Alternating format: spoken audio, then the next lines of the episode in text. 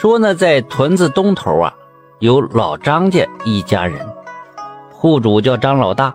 这两口子中年得了个胖小子，两口子对这小嘎惯的那诚意是邪乎了。这小嘎从小体格弱，丁爸闹毛病，为了给这孩子扎过病啊，几乎花光了家中的银子，最后都到了卖房卖地的地步了。这个病秧子好不容易长到十八岁，就病得落了炕了。这张老大两口子逃到了老鼻子偏方，也扎顾不好，眼瞅着这孩子就在熬日子了。有一天呢，这孩子指着家中唯一剩下的一匹大花马，就说道：“我想吃马肉，把这匹马杀了吧。”张老大一听，愁坏了。这马是家中唯一值钱的牲口了，那地里的活呀，全靠着这匹马来干。这要杀了吃肉，这往后这日子可咋过呢？可是张老大这两口子看到儿子躺在炕上，有进气儿没出气儿的样子，又有些可怜。儿子在炕上还一个劲儿地喊：“快杀马吧，我要吃马肉！晚了我就吃不着马肉，我快要死了。”两口子看着儿子死活要吃这马肉，就狠了狠心，真把这匹大花马给杀了，炖了一锅的马肉啊！儿子吃了几口马肉之后，不到一个时辰，一口气没上来，就躺在炕上死了。这两口子是嚎啕大哭啊！前后院的邻居啊都说呀：“别哭了。”是而不死，是财不散。这孩子是来要账的，可咋劝也不好使。儿子的死对他们两口子的打击太大了。回想起自从儿子一出生，这个家就倒霉事不断。现在折腾的连给孩子发丧的钱都没有了。自打草草葬了孩子之后，这两口子整天丧打幽魂的。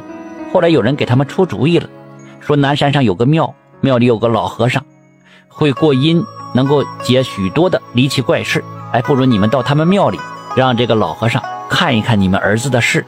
这两口子一想也行哈，就来到了南山庙中，见到老和尚就说明了来意了。老和尚呢先没说话，闭目禅坐了半天，然后才缓缓开口了：“你们两口子啊，与你们的儿子有前世的孽债要还，你们想知道这里面有的因果吗？”张老大两口子跪在地上，一个劲儿给老和尚磕头啊。我们就想知道前因后果，到底拥护啥呀？请老方丈给细细的看看。老和尚就慢慢的说了起来，说在上一世中啊，你们的儿子是个有钱人家的千金小姐，在他十八岁那年呢，有一天他父母带着他去走亲戚，没成想在半道上被一伙胡子给劫了，那个胡子头啊，就是这一世转生成你们家那大花马。你们两口子当时就是这伙胡子里的小喽啰，这伙胡子也抢光了他们的财物，杀死了那个千金小姐的父母，还打散了家人。那个胡子头啊，还糟蹋了这个千金小姐。这个小姐在山崖边上，边哭着边说了一句：“来世一定要吃你的肉，来解我心头之恨。”说完就跳下山崖，摔死了。后来那个胡子头啊，拥护行恶太多，就转生了畜道，而你们两口子就转生了人身来偿还那个小姐的孽债。那个小姐呀，就转生成了你们的儿子，向你们索要前世的冤债呀。张老大两口子听得云里雾里的，就寻思着这和尚这话能是真的吗？你说，老和尚看出这两口子的心思了，就说呀。要是你们不信呐，请二位施主在本庙住上一夜，今晚发生的事情就可以为证。于是老和尚就给他俩找了一个单独的客房，这两口子就在庙中住下了。到了半夜前啊，这两口子迷瞪的就像做梦一样，听见这外面有人梆梆敲门。张老大两口子想起这老和尚的话了，也不敢去开门了。外面的敲门变成了咣咣砸门。这两口子那更是吓傻了，他们脱去衣服放在炕上，人却钻到桌子底下猫起来了。不大一会儿，门就被砸开，只见进来的人正是他们死去的儿子。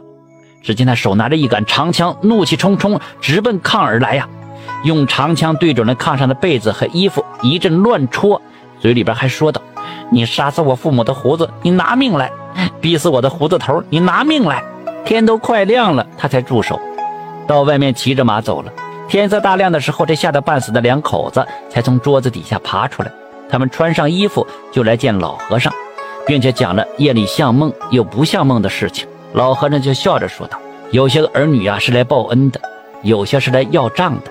你们的儿子是要账鬼，折腾你们十八年，还完账了就该走了，所以你们就不要哭了。欠那个千金小姐的债已经还了，那可怜小姐父母的命，人家还要呢。”张老大两口子这回心服口服，请教老和尚指点，这咋办呢？老和尚说了，只有弃恶从善，重新做人呐。这个故事啊，就是告诫大家伙，千万别做恶事、做坏事，要不然呢，今生不还，你下世也要还的。